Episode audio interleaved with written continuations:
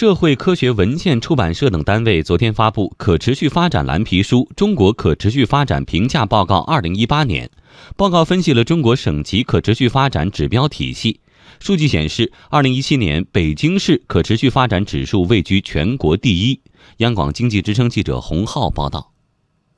此次发布由中国国际经济交流中心、美国哥伦比亚大学地球研究院、阿里研究院等单位共同举办。报告为国际合作项目，课题组使用了包括美国纽约、法国巴黎、中国香港以及新加坡等国际化城市作为基准，以发现中国大陆一百个城市与世界其他国家或地区发达城市之间在城市可持续发展方面存在的差距，并为中国城市在可持续发展进程中提供国际参考。社会科学文献出版社副总编、皮书研究院院长蔡继军。研创团队从理论和实践的角度论述了中国实施可持续发展评价的必要性，在充分借鉴国际经验的基础上，系统提出了中国可持续发展评价指标体系构建的思想，开创性的构建了这样一套指标体系。更重要的就是对我们中国从国家级、从省级到各个城市进行了一个评价，得到了结果。中国省级可持续发展指标体系数据验证分析显示，四个直辖市及东部沿海省份的可持续发展排名比较靠前。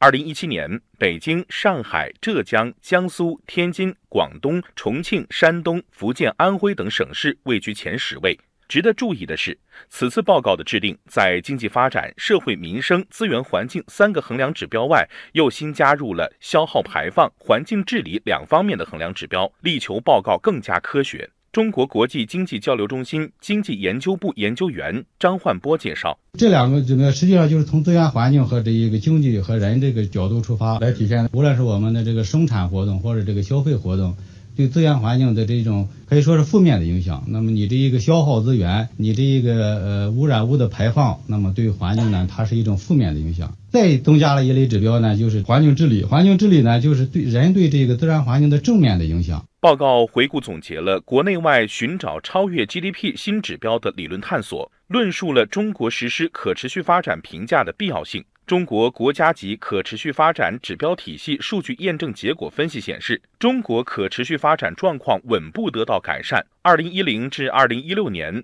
总指标整体上呈现先降低再逐年稳定增长状态，其中二零一一年达到最低点，并且此后出现持续增长状态。